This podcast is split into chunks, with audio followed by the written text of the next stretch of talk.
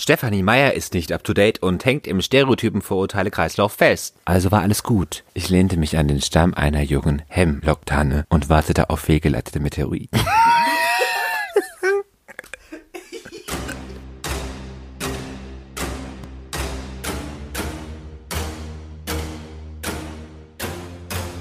Von Pinguinen und Drachen. wenn Romanfiguren sich nicht mit ihrem Geschlecht identifizieren wollen.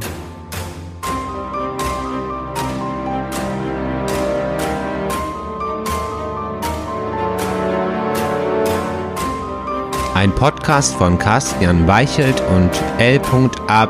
Jo Döling.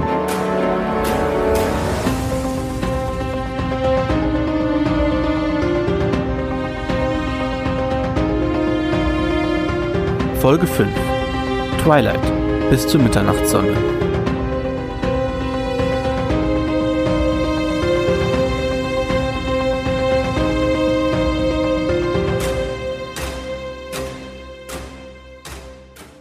Ja, hallo, hier ist wieder Carsten und auf der anderen Seite ist auch wieder der liebe Jo. Ah, hallo. Heute ist eine besondere Folge. Und warum? Das erfahrt ihr von uns erst am Ende. Geheimniskrämer, du. Heute beschäftigen wir uns mit einem Paradebeispiel für das Verwenden von Stereotypen und Vorurteilen und dem Zuschreiben von typischen männlichen und weiblichen Eigenschaften. Ja, nachdem wir in der ersten Folge feststellen mussten, dass Harry Potter eigentlich ein Mädchen ist oder eben, dass wenn Frau aus der Perspektive von Mann schreibt, er sich wie im Fall Potter nicht unbedingt als stimmig erweist oder Effie Priest eine Frau ganz nach der Wunschvorstellung Theodor Fontanes ist, Bei Wonder Woman die These, Wonder Woman ist eine starke Frau, die im Höchstmaß sowohl weibliche wie männliche Stereotype in sich vereint, ein Schritt in die richtige Richtung feststellten. Und in der letzten Folge John Green lobten, da in seinem Roman Das Schicksal ist ein mieser Verräter kaum Textstellen negativ aufgefallen sind und ihm es gut gelungen ist, auf Stereotypen zu verzichten und man der Hauptprotagonistin ihre Gedanken authentisch abkaufte. Ist es heute wieder ganz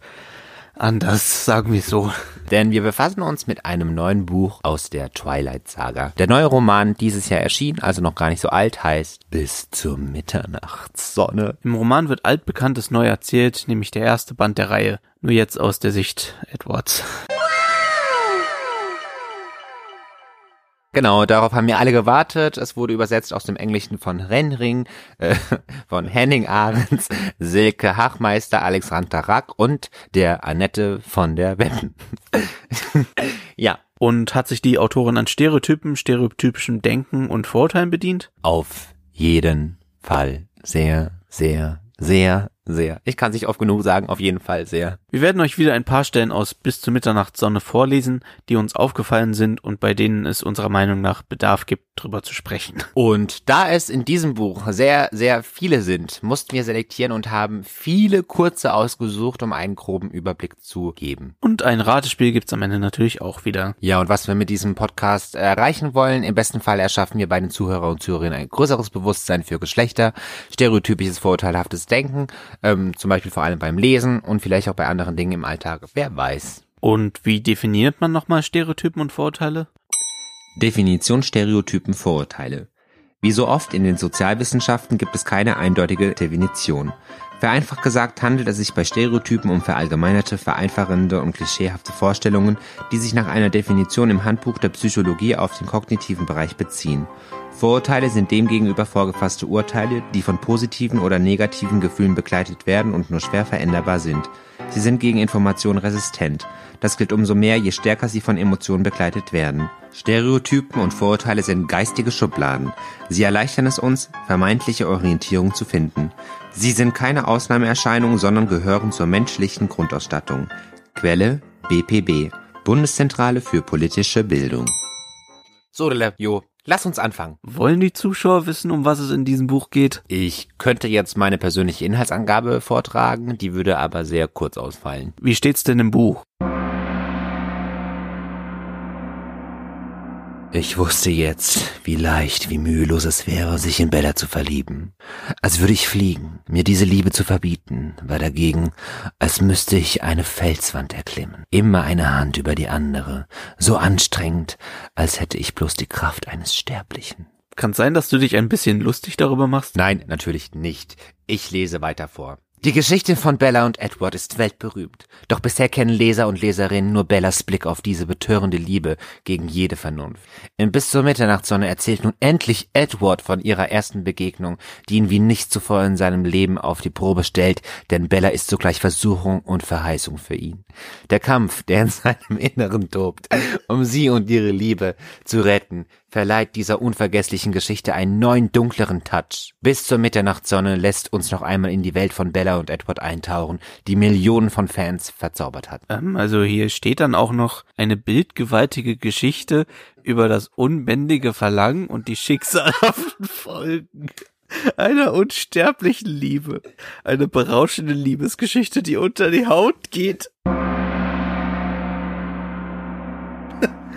Na, hört sich doch spannend an. Ja, nun ja, also nein. Aber für Fans vielleicht. Wobei ich auch verschiedene Rezensionen durchgelesen habe. Eine fand ich besonders lustig. Die hier ist vom Spiegel. Jetzt schreibt Stephanie Meyer die Liebesgeschichte zwischen Vampir Edward und Schülerin Bella fort. Aus Edwards Sicht. Unsere Autorin kann nicht fassen, dass sie mal Fan war. Ich habe vorher keines der Bücher gelesen und ich habe auch keinen Film gesehen. Die Geschichte wird, wie bereits erwähnt, nicht neu erzählt. Man kennt sie schon. Es ist gut, dass über Liebe geschrieben wird und so soll es auch sein. Das steht total außer Frage. Aber dieses Buch, oh Jemine, es hat mehr als 800 Seiten, ist vollgestopft mit rhetorischen Fragen. Immer wieder stehen Ausrufezeichen am Satzende, die manche Gedanken und Aussagen unpassend dramatisch wirken lassen. Außerdem haben wir gelernt. Kurz eingeworfen, falls ihr euch erinnert, wir studieren beide kreatives Schreiben.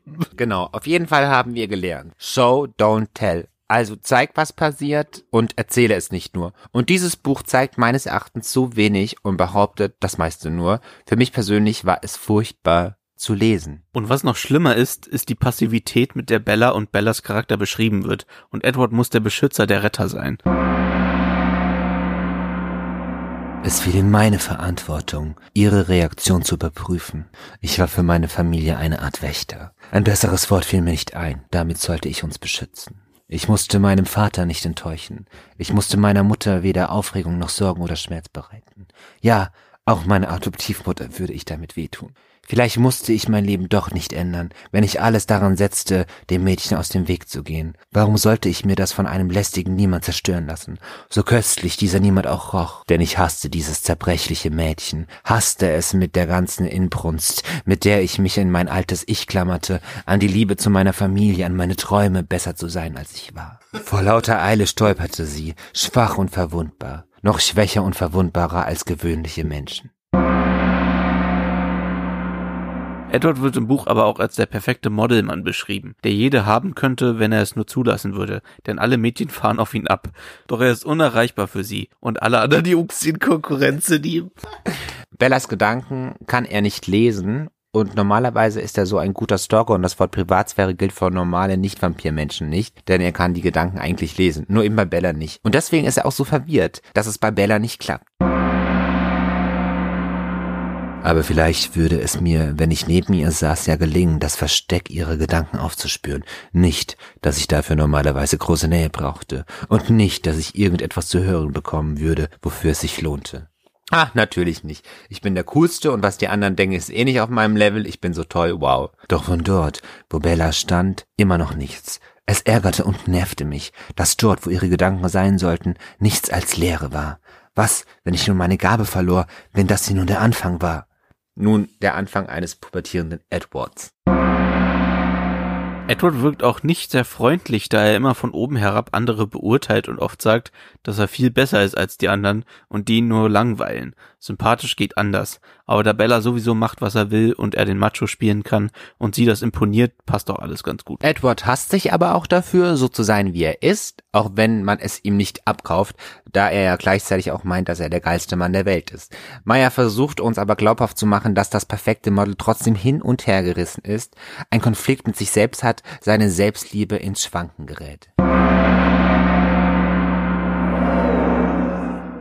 Ihr Geruch traf mich wie ein Rambock, wie eine explodierende Granate.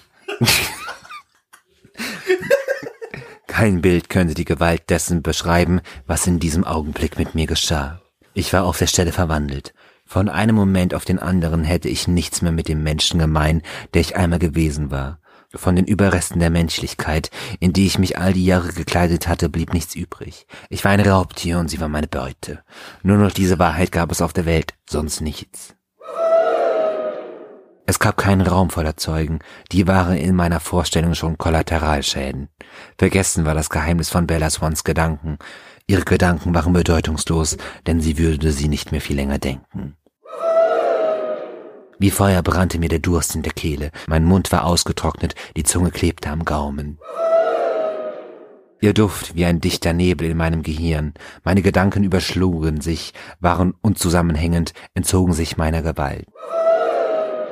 Das Gesicht des Monsters in mir, das Gesicht, gegen das ich seit Jahrzehnten angestrengt und mit kompromissloser Disziplin ankämpfte, wie mühelos es jetzt zutage trat. Wenn ich das Monster in Schach hielt, es überzeugen konnte, dass sich der Aufsub lohnte, dann könnte ich mich vorstellen. Hallo, ich bin Edward Cullen. Soll ich dich zu einem deiner nächsten Kurse begleiten?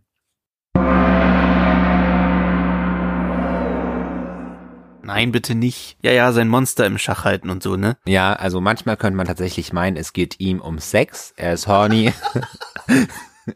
und und will einfach loslegen und sein Monster in Schach halten. Oder eben auch nicht. Was Edward nicht versteht, seitdem Bella in seiner Schule aufgetaucht ist und er die ganze Zeit über sie nachdenken muss, durchlebt er vermutlich erst jetzt die Pubertät. Obwohl er als Vampir schon einige Jahre auf dem Buckel hat. Aber vielleicht ist es bei Vampiren auch anders und ähm, da setzt es später ein. Aber ich weiß nicht, ich kenne leider keinen Vampir. Aber genau. Und mit diesem Prozess hat Edward anscheinend große, wirklich große Probleme, denn er muss Gefühle zeigen und zulassen. Und das passt einfach nicht in das Bild oder in das Stefanie Meyersche Bild eines Mannes. Stattdessen muss er die ganze Zeit leiden und die Leser leiden darunter, denn so oft wie es in seiner Kehle brennt, dürfte Edward schon gar keine Kehle mehr haben. Ihr Duft war eine Strafe.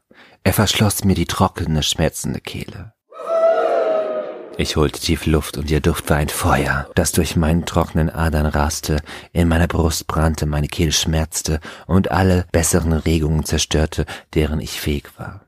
Ich wollte kein Monster sein. Ich wollte nicht all die harmlosen jungen Leute im Raum töten. Ich wollte nicht alles verlieren, was ich mir in einem Leben voller Entsagung und Selbstverleugnung aufgebaut hatte. Das durfte nicht geschehen. Sie würde mich nicht dazu bringen, wenn mir nur ein frischer Wind den Kopf durchpusten könnte. Ich müsste weglaufen. Ich wollte weglaufen, weg von der Hitze des Mädchens neben mir und dem unerträglichen brennenden Schmerz. Doch ich war mir nicht hundertprozentig sicher, dass ich, wenn ich die Muskeln löste, welche Muskeln, um aufzustehen, mich nicht stattdessen auf sie stürzen und das Verbrechen begehen würde, das ich bereits geplant hatte. Der brennende Schmerz ließ mich zusammenzucken. Das Monster frohlockte. Oh, ich frohlocke auch. Verliebt und erregt, der gute Edward. Wann immer sie in meiner Nähe war, wurden meine niedersten und drängsten Instinkte geweckt. Mein Körper wollte sie packen. Körper wollte sie packen. Großartig. Erregt und verliebt, der gute Edward. ja, und Bella spielt auch mit, denn immer wieder liest man, sie biss ihre Zähne zusammen. In den unterschiedlichsten Situationen, das macht Edward ganz wuschig. So viele Gefühle für ein menschliches, durchschnittliches, normales Mädchen kennt er noch nicht und er versteht es auch nicht. Er schleicht sich zum Beispiel auch eines Nachts in ihre Wohnung, dann in ihr Zimmer und beobachtet sie heimlich, während sie schläft. Dabei sitzt er in einem Sessel. Warum? Warum macht er sowas? Er hat Angst, dass ihr etwas passieren könnte. Was denn? Achtung jetzt. Es war Mitternacht. Bellas Haus war dunkel und still. Ihr Transporter parkte am Straßenrand. Der Streifenwagen ihres Vaters in der Einfahrt. Nirgends in der Nachbarschaft schien noch jemand wach zu sein. Ich beobachtete das Haus aus der Dunkelheit des Waldes, an dem es lag. Es gab keinen Hinweis auf irgendeine drohende Gefahr, abgesehen von mir. Ich lauschte auf das Geräusch der beiden atmenden Menschen im Haus. Zwei Herzen, die gleichmäßig schlugen. Also war alles gut. Ich lehnte mich an den Stamm einer jungen Hemlocktanne und wartete auf fehlgeleitete Meteoriten. Das Problem mit...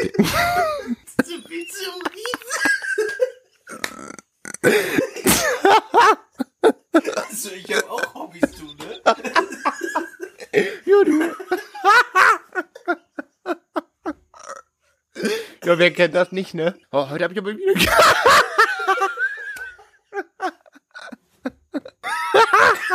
Das Problem mit dem Warten ist, dass es die Gedanken für alle möglichen Spekulationen öffnet. Der Meteorit war natürlich nur eine Metapher für all die unwahrscheinlichen Sachen.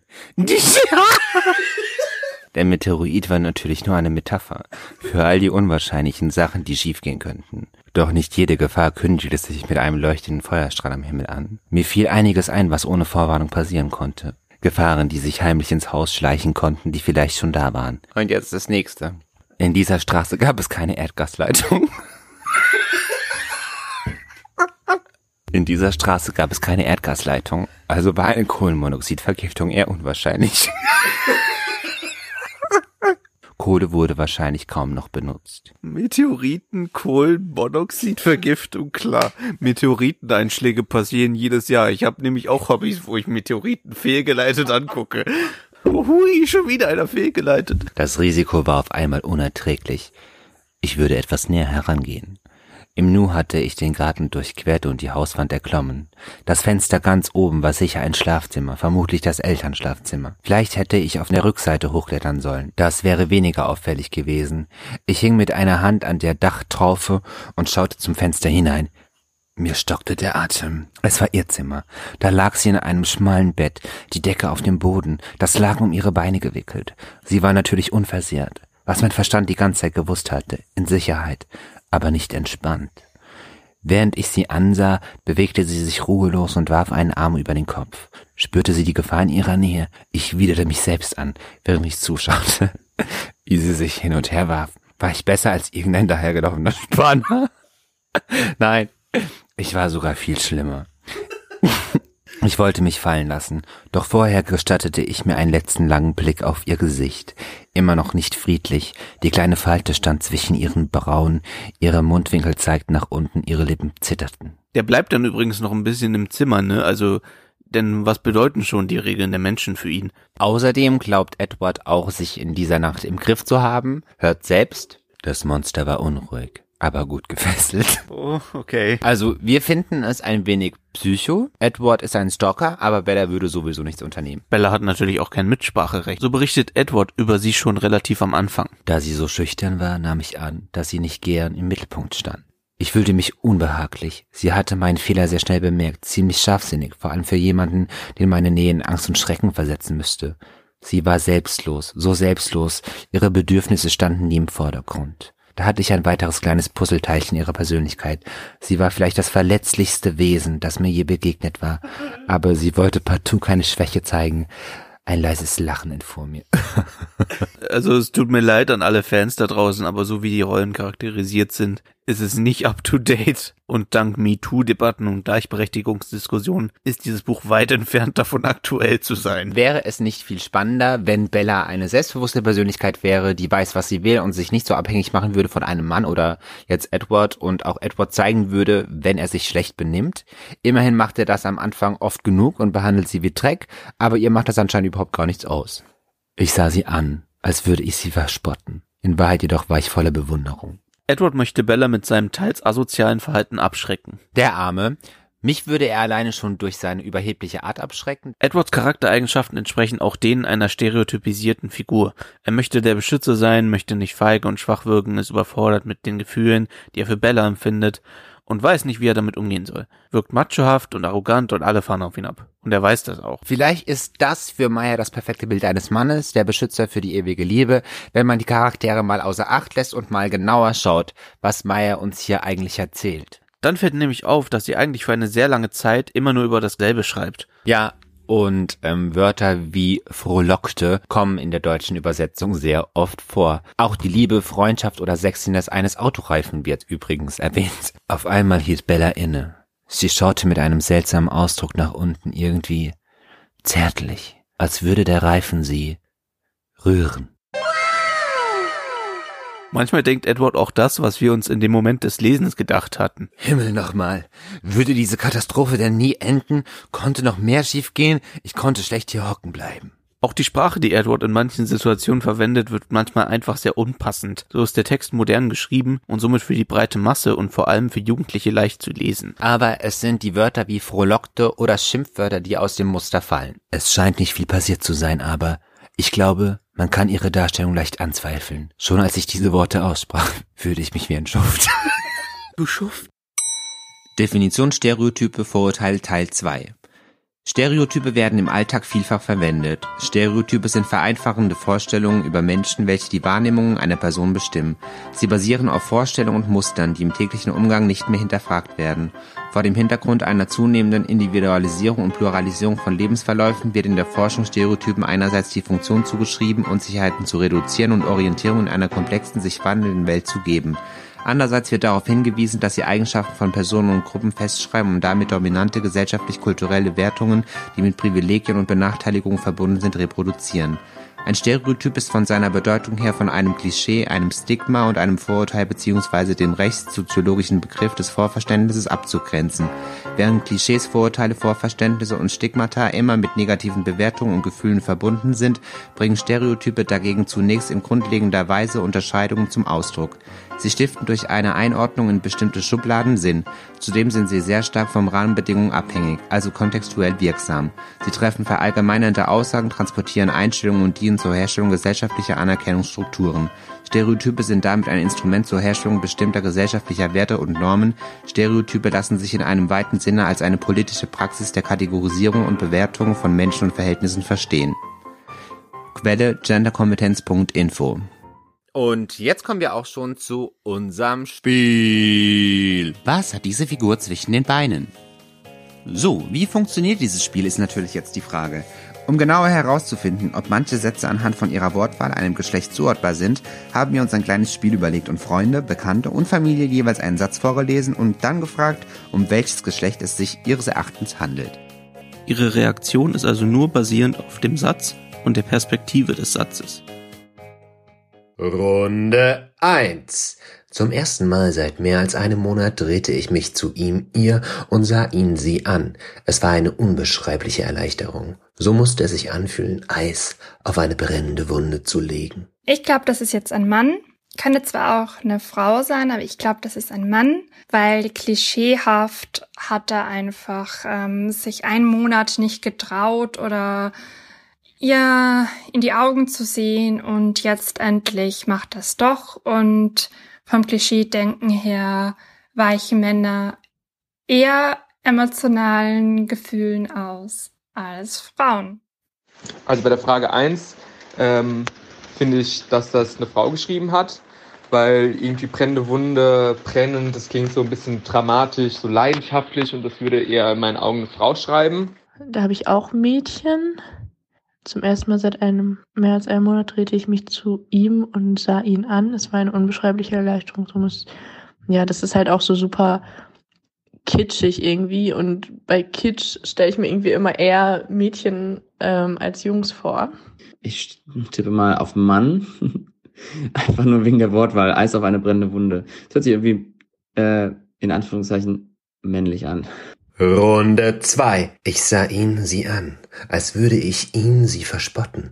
In Wahrheit jedoch war ich voller Bewunderung. Da war ich mir ziemlich sicher, dass es ein Mann ist, ein Junge, weil das irgendwie so ein bisschen so dieses, ja, seine Gefühle nicht offen zeigen, nach außen hin irgendwie, ne, so einen auf cool machen. Aber eigentlich ist man irgendwie so, ähm, wie heißt das, beeindruckt von der anderen Person oder mag die gerne. Also da kann ich mir eher einen männlichen Protagonisten vorstellen. Für mich auch äh, wieder männlich, weil so Bewunderung, der Mann bewundert die Frau oder der, generell der Mann bewundert etwas. Da würde ich sagen, das ist ein Mann oder ein Junge, weil man so oft sagt, dass ein Junge oder ein Mann, wenn er ein Mädchen oder eine Frau mag, dass er sich über sie lustig macht, obwohl er, ja. Und deswegen glaube ich, das ist ein Mann. Ja, verspotten Männer würde ich jetzt mal sagen, klischeemäßig verspotten Männer eher nicht, sondern sie ähm, tun andere Dinge. Hm. Runde drei. Mir diese Liebe zu verbieten, war dagegen, als müsste ich eine Felswand erklimmen, immer eine Hand über die andere, so anstrengend. Ähm, würde ich jetzt sagen, tendenziell ein Mann. Super schwierig, weil man irgendwie voll entlarvt wird in seinem eigenen ähm, binären Denken, wenn man diese Sachen äh, benennen, also zuordnen soll. Und das geht mir total gegen den Strich, das zu sagen, aber ich würde jetzt hier zum Beispiel sagen, dass es ähm, vielleicht von einem Mann kommt, weil Männer wahrscheinlich ähm, Liebe eher als anstrengend bezeichnen würden, in, in diesem ne, klassischen toxischen Kontext? Ich weiß es nicht genau. Ich habe, ich glaube, ein männlicher Protagonist, weil dieser Vergleich irgendwie so, da kann ich mir einfach eher einen Typen vorstellen, wie der sich das so vorstellt. Aber fand ich jetzt schwierig. Würde ich sagen, dass es ein Protagonist ist, weil dieses Bild Felswand erklimmen, das symbolisiert man eher mit männlichen Leuten äh, Menschen. aber ist natürlich Blödsinn. Aber von dem Bild her würde ich sagen, das ist ein männlicher Protagonist.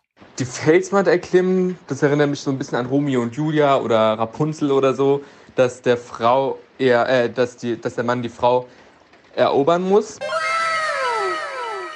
Genau, und man muss nicht dazu sagen, oder vielleicht doch, dass, äh, dass er immer aus Edwards Perspektive ist. Deswegen ist das Geschlecht immer ein Mann, geschrieben von einer Frau.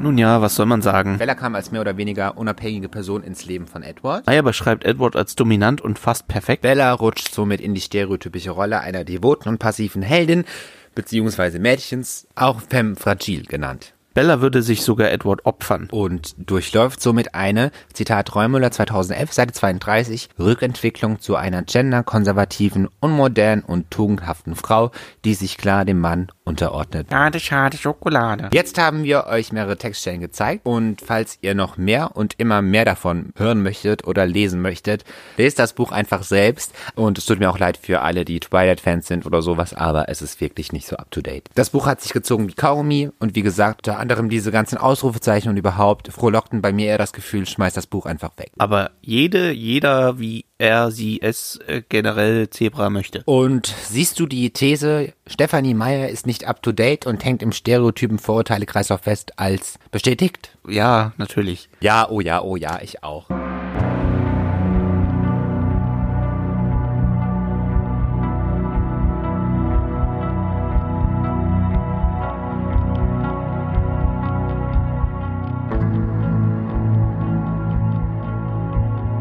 Nun ist es soweit. Wie wir euch am Anfang dieser Folge schon sagten, ist diese Folge etwas ganz Besonderes. Ja, und sie ist nicht nur wegen des Romanes Twilight besonders. Sondern auch, weil sie vorerst, zumindest ist das der Stand heute, nach dem aktuellen Plan, die letzte sein wird. Wir hoffen, wir konnten euch die Thematik Stereotype, stereotypisches und vorurteilhaftes Denken etwas näher bringen euch darauf aufmerksam machen und auch, dass ihr in eurem Alltag hin und wieder darauf achtet und euch auch mal dabei selbst erwischt. Die Problematik, in der es hier in unseren Episoden geht, ist natürlich noch lange nicht vorbei. Im Gegenteil, in unserer Gesellschaft ist dieses Thema noch immer stark verankert und manchmal, wenn man glaubt, nun entwickelt es sich in eine bessere Richtung, passieren neue Dinge, die einem zeigen, dass es eben nicht so ist. Bestes Beispiel sieht man bei Corona und den ganzen Sachen. Deswegen seid wachsam, passt aufeinander auf und sagt etwas, wenn etwas gesagt werden muss oder gesagt werden sollte. Denn wenn niemand damit anfängt, dann kann sich auch nichts ändern. Ja, wir wollten mit dieser Thematik einen Anfang wagen und wir haben das gemacht und wir hoffen, es ist uns gelungen. Boah, das hoffen wir. Also, macht's gut und may the penguins be with you. Mögen die Pinguine mit euch sein. Und die Drachen. Die Drachen mögen auch mit euch sein. Adios.